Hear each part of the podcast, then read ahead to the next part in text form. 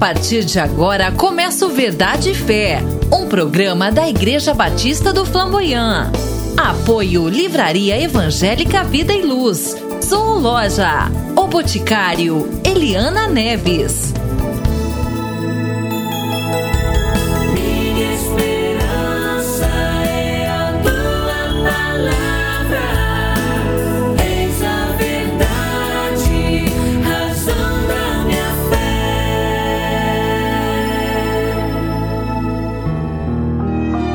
Ouça agora uma mensagem bíblica pelo pastor Sandro Reis, em um dos nossos cultos na Igreja Batista do Flamboyant.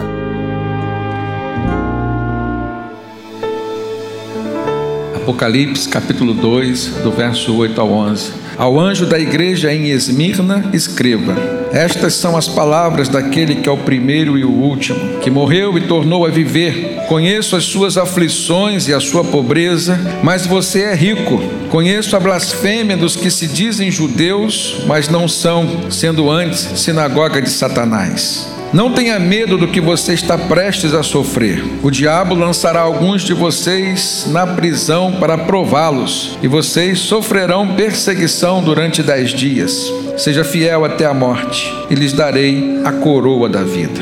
Aquele que tem ouvidos, ouça o que o Espírito diz às igrejas. O vencedor, de modo algum, sofrerá a segunda morte. Queridos, o exercício da fidelidade a Deus. Esse tema ele ganha muita relevância quando nós encontramos na própria palavra de Deus algumas promessas que estão condicionadas à fidelidade nossa, à fidelidade de quem vai recebê-las. Esta carta que foi escrita pelas mãos de João, mas revelada por Jesus e direcionada à igreja em Esmirna, mas que ao mesmo tempo podemos nos apropriar dela, ela tem algumas características que vão ao encontro daquilo que aquela igreja, que aqueles irmãos precisavam ouvir, aquilo que nós precisamos ouvir hoje a igreja em Esmirna tinha algumas características e que a tornam talvez semelhante à nossa igreja, a igreja cristã dos dias de hoje. Ela era uma igreja sofredora. Embora nós não estejamos assim debaixo de um país que oprime tanto as igrejas ou que até proíbe os cultos, sabemos que existem vários países que fazem isso. Nós percebemos uma ação orquestrada do mal no sentido de atacar as igrejas nas suas bases. Por exemplo, família é uma das bases da igreja. Atacar a igreja ou as igrejas na sua fé. Atacar as igrejas, por exemplo, no sentido de que elas precisam se manter sobre os princípios basilares do cristianismo. Então nós não podemos perder os princípios basilares do Evangelho, que a cultura, por exemplo, vem sempre atacando e querendo colocar na nossa mente, colocar na mente dos nossos filhos, até por meio das escolas, de que isso são conceitos ultrapassados, isso tem que ser atualizado, isso tem que ser confrontado, mas nós compreendemos que um dos atributos de Deus é a imutabilidade, ele não muda e, portanto, a sua palavra também não muda. Outro atributo de Deus é a perfeição, ele é perfeito e, portanto, a sua palavra também é perfeita. E nós vivemos considerando a Bíblia como sendo o nosso manual de vida. Somos criatura do Senhor e quando encontramos Jesus e nos entregamos a Ele, somos mais do que criaturas, passamos a ser filhos de Deus. Mas nós cremos que nessa palavra aqui existe tudo revelado que é necessário à condução do nosso ser, de tudo aquilo que envolve a nossa vida. Então, o tema fidelidade, abordado aqui nesta carta que Jesus direcionou à igreja em Esmirna, ele é um tema atual para a nossa vida. Era uma igreja sofredora e Jesus fala sobre isso. Jesus assegurou àquela igreja que ele conhecia suas aflições. Era uma igreja que, de certa forma, estava vivendo um período de pobreza material. Os irmãos ali de Esmirna, até mesmo pela perseguição religiosa, estavam perdendo seus empregos. Então era uma igreja que estava sendo estigmatizada como uma igreja de pessoas pobres, mas Jesus diz assim: Eu sei da sua pobreza, mas você é rico. Porque o que determina a nossa prosperidade verdadeira e a nossa real riqueza, irmãos, não são as coisas daqui, não são os bens materiais que nós acumulamos, mas sim aquele depósito que Jesus falou que nós devemos lutar para fazer no céu, com relação à vida eterna que nós teremos na presença do nosso Deus. Os habitantes lá de Esmirna, eles enfrentavam constantemente uma convocação por parte do governo para irem adorar a uma grande estátua que havia do imperador Tibério César. E por alguns momentos eles tinham que declarar a sua fidelidade a César como sendo o Deus e, portanto, negar a sua fé em Cristo. E é por isso que no final desta carta, Jesus diz: Sejam fiéis até a morte, e eu lhes darei a coroa da vida. É nesse ponto que a gente percebe Jesus falando do valor da fidelidade a Deus, o valor da fidelidade à nossa fé cristã. E nesta igreja, a igreja em Esmirna, havia lá um bispo chamado Policarpo que aos seus 86 anos de idade aproximadamente, ele não aceitou prestar culto ao imperador romano e a declarar César como seu Deus. E diante desse desafio, foi-lhe dado uma chance de negar, senão ele seria lançado ao fogo. Ele disse: Como posso eu negar ao meu Senhor? Tenho servido tantos anos e ele nunca me decepcionou. Como posso eu agora decepcioná-lo negando? E Policarpo, bispo daquela igreja, foi colocado sobre uma estaca e ateado fogo sobre ele, se tornando então um dos mártires da igreja cristã. E eu creio, irmãos, que dentro desses princípios basilares que compõem a nossa fé, se a primeira marca de uma igreja cristã é o amor, a segunda marca diz respeito à fidelidade e a terceira, a coragem.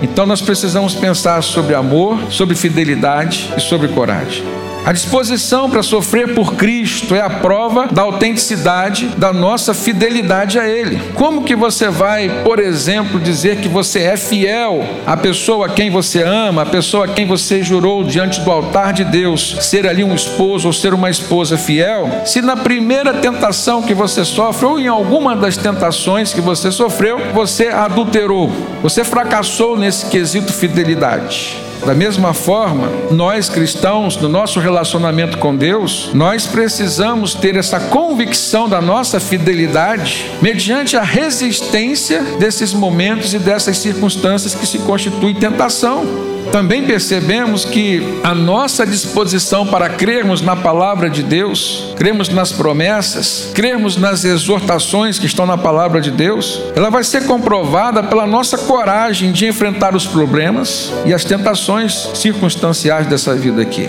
Então perceba, irmãos, como que há coisas assim que envolvem esse tema fidelidade. E Jesus olha para aquela igreja, uma igreja sofredora, uma igreja que estava passando por aflições, passando por momentos assim de autonegação por conta de uma fé que declarava ter em Cristo Jesus, e ele entrega uma palavra de consolação para aqueles irmãos. Eu creio que nos nossos dias, quando nós estamos passando por algum tipo de dificuldade, por algum tipo de incompreensão, por algum tipo de perseguição, tudo que nós mais necessitamos, além de uma palavra de direção, é também uma palavra de consolação. Alguém mediu, conferiu na Bíblia 365 vezes a repetição daquela frase, o que? Não temas. Você ouvir uma palavra de Deus, não temas, num dos momentos em que você está com temor, em que você está com receio, em que você está com medo de alguma coisa, ela te consola. Não há nada tão consolador do que você perceber um sinal de Deus de que Ele está se levantando em seu favor num dos momentos das suas lutas. E Jesus então entrega uma palavra de consolação para aqueles irmãos. Olha no verso 9, ele diz assim: Eu conheço as suas aflições e a sua pobreza. Como quem diz, vocês não estão aí sozinhos, vocês não estão abandonados, mas preste atenção, ele diz: vocês são ricos. Porque a verdadeira riqueza de uma pessoa se constitui através do capital espiritual que ela vai acumulando mediante o seu serviço, mediante o seu relacionamento com Deus. E assim era aquela igreja. Jesus disse: Eu conheço a blasfêmia daqueles que se dizem judeus, mas não são, sendo antes uma sinagoga de Satanás. Então, existe aqui algumas aplicações imediatas para a nossa vida, irmãos. Primeiro, é que Jesus conhece as nossas aflições, as nossas necessidades espirituais, as nossas necessidades emocionais, físicas e materiais. É como se Jesus estivesse dizendo para você hoje: Eu sei que talvez você não tenha o dinheiro para pagar um boleto que vai vencer amanhã, mas eu estou contigo. É como se você estivesse ouvindo hoje uma palavra de Jesus dizendo: Eu sei da sua aflição com relação ao seu casamento, com relação à iminência de uma separação. Eu sei do tempo que você tem vivido em discórdia, em desarmonia, mas eu sou Deus que manda sobre os corações. E aquilo que você não conseguiu ainda mudar no coração do seu cônjuge, eu posso operar em seu favor, em favor do seu casamento, em favor da sua família. Isso nos consola ou não, irmãos? É como se Jesus estivesse dizendo hoje: Eu sei da necessidade que você tem e da sua aflição com relação ao futuro dos seus filhos, mas eu sou o Deus que sonda os corações, como diz o Salmo 139. E eu posso, além de sondar os corações, eu posso mudar, mudar os caminhos. Isso consola os nossos corações, a nossa vida, a nossa alma. E Jesus, como pastor, o supremo pastor de todas as igrejas, inclusive de Esmirna, ele não se omitiu da perseguição que aquela igreja sofria. Então Jesus conhece aqueles que nos perseguem. E ele disse: Eu conheço a blasfêmia dos que se dizem judeus, mas não são. Ele sabe quem são as pessoas que blasfemam contra nós. E blasfêmia no sentido de insulto à nossa fé tudo aquilo que é um insulto, uma ofensa à nossa fé, à nossa espiritualidade, se constitui como blasfêmia. E Jesus estava dizendo: Eu sei tudo o que está acontecendo com vocês. Mas além de entregar uma palavra de consolação, irmãos, como pastor, Jesus também deixou uma palavra de direção. E ele deu dois conselhos para aquela igreja, e certamente ele traz dois conselhos para nós hoje aqui. O primeiro é não ter medo, e o segundo é ser fiel até a morte. Ele não disse simplesmente seja fiel. Ele disse: Seja fiel até a morte, até o fim dessa vida aqui. Olha no versículo 10, ele fala: Não tenha medo do que você está prestes a sofrer. Saibam que o diabo lançará alguns de vocês na prisão para prová-los, e vocês sofrerão perseguição durante dez dias. Seja fiel até a morte, e eu lhe darei a coroa da vida. Jesus manda esse recado antes mesmo de Policarpo, o bispo daquela igreja, ser martirizado, como se fosse um aviso de tudo aquilo que estava por acontecer. Mas nós sabemos que o crente, quando parte dessa vida aqui, irmãos, ele não perde, ele é promovido, amém ou não? No tempo certo de Deus, eu também quero receber a minha promoção. E Policarpo ele entendeu dessa forma. E nós, como cristãos, precisamos compreender assim: o medo da morte física não pode superar a nossa alegria, o nosso anseio, o nosso desejo da vida eterna nos céus. Nós precisamos ter essa convicção da nossa salvação, daquilo que nos espera. O crente ele é jubilado quando ele é chamado por Deus. E aqui então nós percebemos algumas lições que dizem respeito ao exercício da nossa fidelidade ao Senhor. A primeira delas, irmãos, na perspectiva do ser. Existe uma fidelidade requerida por Deus a nós. Deus requer essa fidelidade de nós na perspectiva do nosso ser. Quem nós somos, quem você é, que diz respeito ao seu caráter, não necessariamente aquilo que você tem feito, mas aquilo que está na sua essência. Você pode, a partir da ação do Espírito Santo na sua vida, deixar Deus trabalhar o seu caráter, trabalhar a sua personalidade, mudar seus valores, seus princípios, no sentido de fazer de você uma pessoa cada vez mais fiel a Ele. Mas existe uma perspectiva outra da fidelidade, que é a do fazer. É aquilo que você faz ou até mesmo deixa de fazer por fidelidade a Deus. Policarpo deixou de prestar um culto ao imperador César por fidelidade a Deus. O apóstolo Paulo pregou a palavra do Senhor em ambientes hostis, foi apedrejado em alguma cidade, foi aprisionado em outra, mas por fidelidade a Deus. A fidelidade trouxe coragem, e na coragem o Senhor operou na vida de Paulo e através da vida de Paulo. Podemos pensar naquilo que Abraão foi instado a fazer. É difícil você compreender e se colocar na posição de Abraão, quando Deus lhe promete um filho, aquele filho vem de forma milagrosa, não havia como contestar que não tinha sido Deus quem tinha dado Isaac para Abraão e Sara. E de repente, quando está tudo muito bem, caminhando bem, o menino já é um adolescente, ele representava naquela família, naquele lar, a promessa de Deus, a promessa viva do Senhor, que tinha dito para Abraão e Sara que fariam deles uma grande nação, o povo de Israel. E de repente Deus pede a Abraão: Olha, eu quero que você me ofereça em sacrifício o seu filho Isaac. E o que que Abraão fez? Obedeceu. Ele demonstrou a sua fidelidade a Deus.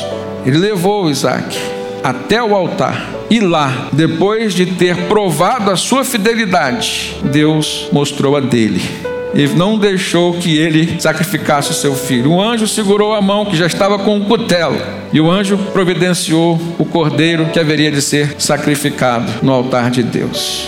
Perceberam, irmãos, como que é profunda essa perspectiva da fidelidade? Ela atua no campo do nosso ser, mas também atua no campo do nosso fazer. E nós precisamos de uma forma íntegra exercermos essa fidelidade ao nosso Deus. Há um exemplo na Bíblia deixado por Oséias, que Deus chamou para pregar contra a infidelidade do povo. Lá em Oséias, logo no capítulo 1, no verso 2, diz que quando o Senhor começou a falar por meio de Oséias, o Senhor lhe disse: Vá, tome uma mulher adúltera e filhos da infidelidade, porque a nação é culpada do mais vergonhoso adultério por afastar-se do Senhor. Havia uma aliança, havia um casamento entre Deus e Israel, e Israel tinha adulterado porque estava adorando outros deuses. E Deus chama esse profeta, faz ele sentir na própria carne, no próprio coração, a dor de alguém que foi traído, conferindo autoridade à sua palavra, para demonstrar o quanto Deus estava com o seu coração doído pela traição do seu povo Israel. Houve um momento em que Deus usou o profeta Isaías para reivindicar a fidelidade do seu povo. Está lá em Isaías capítulo 55, verso 8, quando ele diz: Pois os meus pensamentos não são os pensamentos de vocês, e nem os meus caminhos são os seus caminhos, declara o Senhor. Então Deus fala: olha, vocês estão com pensamentos contrários, com caminhos errados, diferentes do meu. Numa aliança tem que haver unidade. E na unidade não pode haver forças contrárias agindo, não pode haver contrariedade. Deus estava mostrando o valor que Ele dava e que Ele dá à fidelidade. Então, uma lição que eu trago para os irmãos com relação a essa fidelidade requerida por Deus é que o desenvolvimento da nossa fidelidade a Deus, irmãos, está relacionado com o princípio do caminho, o princípio da verdade e o princípio do temor. E nós aprendemos isso no Salmo 86, no verso 11, quando o salmista diz assim: Ensina-me o teu caminho, Senhor, para que eu ande na tua verdade. Dá-me um coração inteiramente fiel, para que eu tema o teu nome. Quando ele diz: Ensina-me o teu caminho, Senhor. Esse caminho de Deus, não o caminho do homem. O caminho de Deus revelado por Jesus, não o caminho da sociedade, da cultura. E muitas vezes o evangelho é contra a cultura.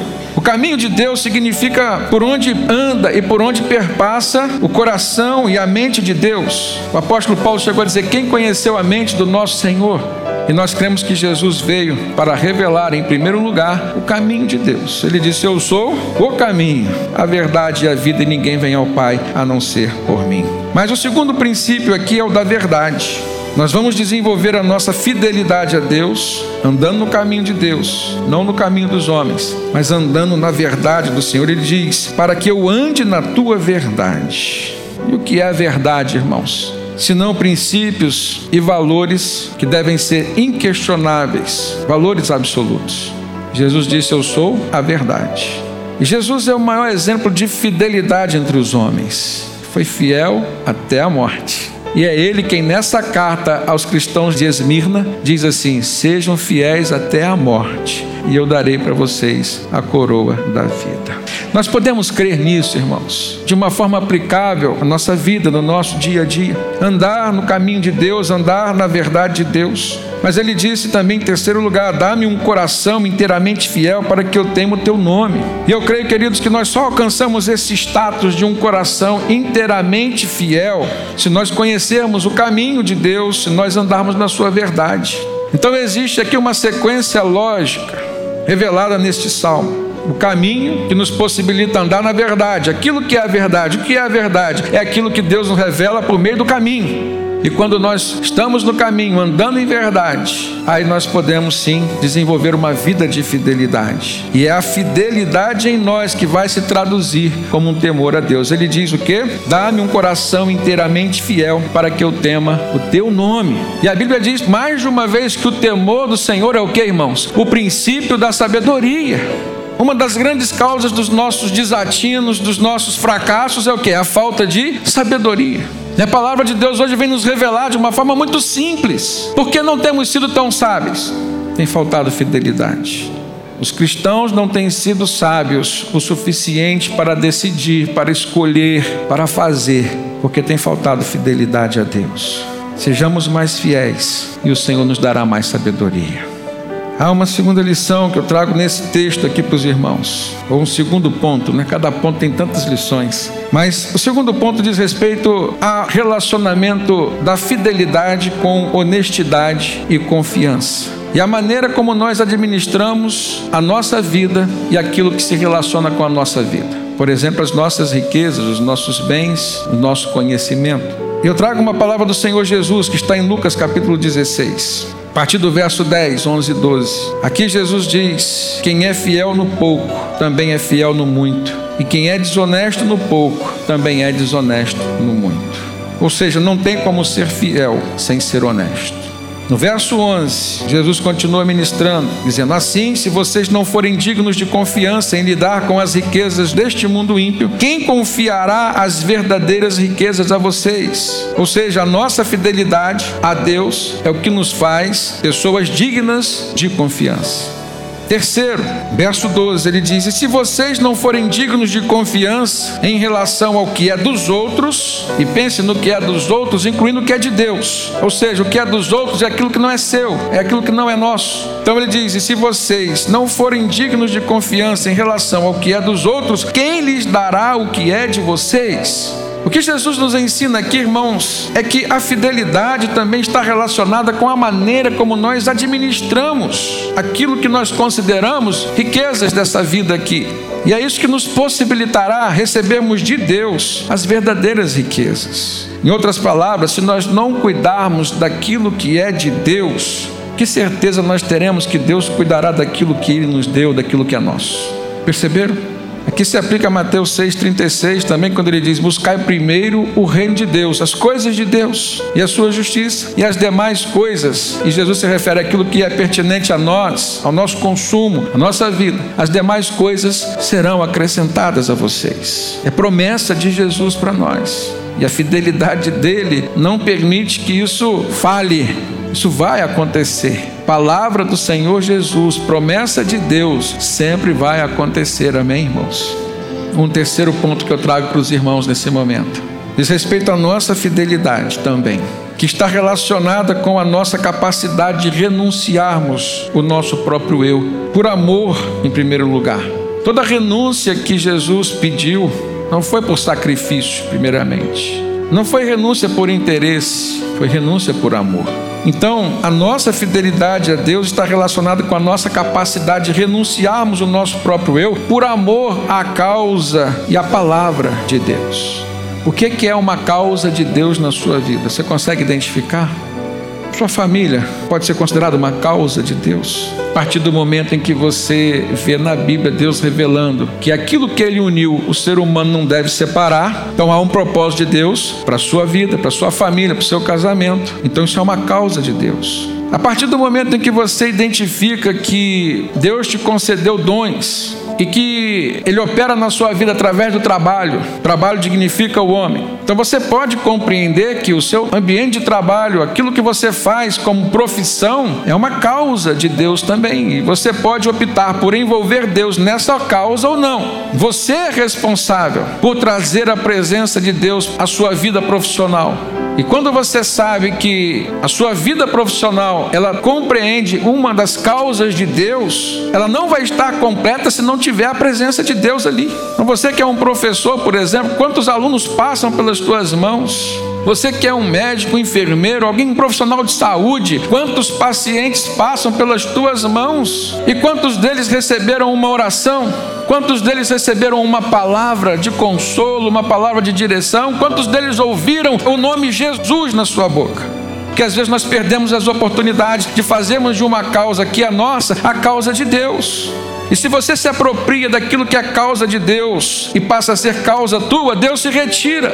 E está aí a razão porque você perdeu seu trabalho, porque você perdeu seu emprego, porque sua empresa faliu. Uma das razões pode ser essa: você se apropriou daquilo que era causa de Deus e fez dela uma causa tua. Andar sozinho, vai ver no que vai dar. Deu no que deu. Glorifique o nome de Deus a partir da sua vida, principalmente daquilo que é causa de Deus, onde você está. Lá no seu ambiente de trabalho, há uma causa de Deus. Lá na sua família, causa de Deus. Seus filhos precisam ouvir você falar de Deus, de Jesus. Seus filhos precisam ver você orando. Você gasta tanto para dar uma boa educação aos seus filhos, pagar uma boa escola, pagar uma faculdade. Quanto você gasta para trazer seus filhos na escola bíblica dominical? Quanto você gasta para trazer seu filho no culto? Quanto você gasta para abrir a Bíblia em casa numa hora da refeição? E às vezes você gasta tanto para fazer um churrasco e você não ora, você não lê a palavra. Irmão, essa palavra é para todos. Ela é de Deus, não é do pastor. É para a gente refletir à medida do que a gente investe, do que a gente empreende. Aonde nós mais investimos é aonde nós mais esperamos. Sim ou não? Aonde está o teu tesouro, aí está o teu coração. Foi Jesus quem falou isso. Então você está fazendo um momento de confraternização. Você investe ali. Você vai construir uma empresa, você vai investir. Agora preste atenção: as coisas de Deus, que são as mais importantes, não custam dinheiro para nós. Quanto custa uma oração? Quanto custa ler a Bíblia? Mas é isso que vai determinar o sucesso do seu empreendimento. Seja sua família. Sua família é um empreendimento que não pode quebrar, que não pode falir. Deus está ali. Se você transformar a causa dele, ele não vai deixar quebrar. Seu trabalho, entre tantas outras coisas na sua vida, com os seus dons espirituais, o que, que você tem feito para Deus na obra de Deus? É muito importante a gente servir ao Senhor a gente vai estar demonstrando, primeiramente para nós mesmos, que estamos empreendendo no reino dele, colocando o reino dele num lugar privilegiado e confiando na fidelidade dele de que uma vez empreendendo nossos esforços no reino dele, as demais coisas que nós precisamos, ele nos acrescentará, e foi dessa forma que ele consolou os irmãos da igreja perseguida em Esmina lá no Apocalipse. Eu conheço o seu sofrimento, conheço as suas aflições, conheço a blasfêmia, sei quem está blasfemando contra vocês. Eles não têm autoridade nenhuma, dizem que são judeus, mas são sinagoga de Satanás, são instrumentos de Satanás para prejudicar vocês. Não dê atenção a eles. Siga o seu caminho, sejam fiéis até a morte, e eu lhes darei a coroa da vida. Amém. Como é bom servir ao Senhor, como é bom ser fiel a Deus. A Bíblia nos mostra alguns exemplos, conhecidos de muitos aqui. Mas pensem, irmãos, por exemplo, em Esther. E eu olho para Esther na Bíblia, eu vejo um exemplo de fidelidade a Deus. Alguém que foi capaz de renunciar seu próprio eu, sua própria vida. Como que ela demonstrou a sua fidelidade a Deus? Chegou um momento em que se descobriu, na corte do rei Assuero, um homem tinha planejado matar, exterminar todos os judeus. Ela era uma rainha, mas havia condições para uma rainha no Império Medo-Persa. Não é como nós imaginamos, por exemplo, da rainha da Inglaterra, entre outros reinados. A rainha não tinha acesso ao rei de forma voluntária. Ela só poderia ter acesso ao rei quando o rei a convidasse. Se ela se dirigisse ao rei voluntariamente e o rei não estendesse o cetro para ela, ela seria condenada à morte. E havia um homem chamado Mardoqueu, em algumas traduções Mordecai, que era primo de Esther e que foi o seu pai adotivo. Pensem num ambiente hostil. O Império Medo-Persa era composto por diversas nações que foram conquistadas por aquele reino. Entre essas nações, o povo judeu estava lá. Entre os judeus que estavam lá, em Suzã, estava ali então Esther. Esther ganhou um concurso de maior beleza entre as mulheres para ser rainha. E aí Mardoqueu descobre aquela trama e ele manda um recado para Esther se você precisa ir lá interceder diante do rei e dizer o que, que está acontecendo realmente. Esther diz assim: Olha, mas como que eu posso ir? Não tenho sido chamada pelo rei já há muito tempo. E se eu for lá e ele não concordar, eu vou morrer. E aí Mardoqueu disse para ela assim: Não pense que você está aí por acaso. Quem sabe se não foi para esse tempo, para esse momento específico que Deus te permitiu ser escolhida como rainha. Quem sabe se não foi a razão da sua beleza para estar nesse momento intercedendo pelo seu povo. Porque se o livramento não vier por você, Deus dará por meio de outra pessoa. Então o que que Deus manda como recado para aquela mulher? Você não está nessa posição por uma causa pessoal tua. Você não chegou nesse patamar de rainha por mérito teu. Havia um propósito meu envolvido na minha causa em prol do meu povo. E se você negar agora, você vai estar tirando a causa de Deus da sua vida. Portanto, você vai estar tirando a mão de Deus da sua vida também. Por que, que você chegou a esse cargo tão importante hoje na sociedade? Por que, que você conseguiu terminar o seu curso de graduação, curso superior? Por que, que você conseguiu fazer seu mestrado, fazer seu doutorado? Por que, que Deus te colocou nesse cargo público de poder, de importância? Por que, que Deus te deu essa empresa tão próspera e te fez ser esse empresário conhecido para que o nome dele fosse glorificado através de você? E em algum momento na sua vida você vai entender o porquê e o para quê. Foi isso que Esther estava vivendo ali, sendo confrontada. E aí sabe o que, que Esther fez? Demonstrou a sua fidelidade. Falou assim: olha, manda o povo orar e jejuar por três dias, porque eu também com as minhas servas vou orar e jejuar por três dias, e depois disso eu vou arriscar a minha vida, eu vou até o rei. Ela colocou a serviço da causa de Deus o que ela era, o que ela tinha, a sua vida. Não há como você ser fiel no muito se você não é fiel no pouco. Não há como você esperar muito de Deus se você não tem sido fiel a Deus naquilo que Ele já te deu. E eu não estou falando somente de coisas materiais. Isso faz parte da nossa vida, sim. Até porque traz sofrimento para muita gente que você possa estar abrindo seu coração para Deus agora, falando das suas fraquezas, das suas fragilidades, daquilo que tem se colocado como um empecilho para você ser fiel a Deus. Irmãos, o Espírito Santo está em nós para nos ajudar. A Bíblia diz que Ele é o nosso intercessor, que Ele intercede por nós, causando gemidos inexprimíveis.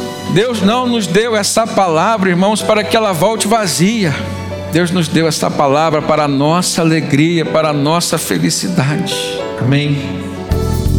Está chegando ao final mais uma edição do nosso programa. Obrigado pela companhia e até o próximo Verdade e Fé.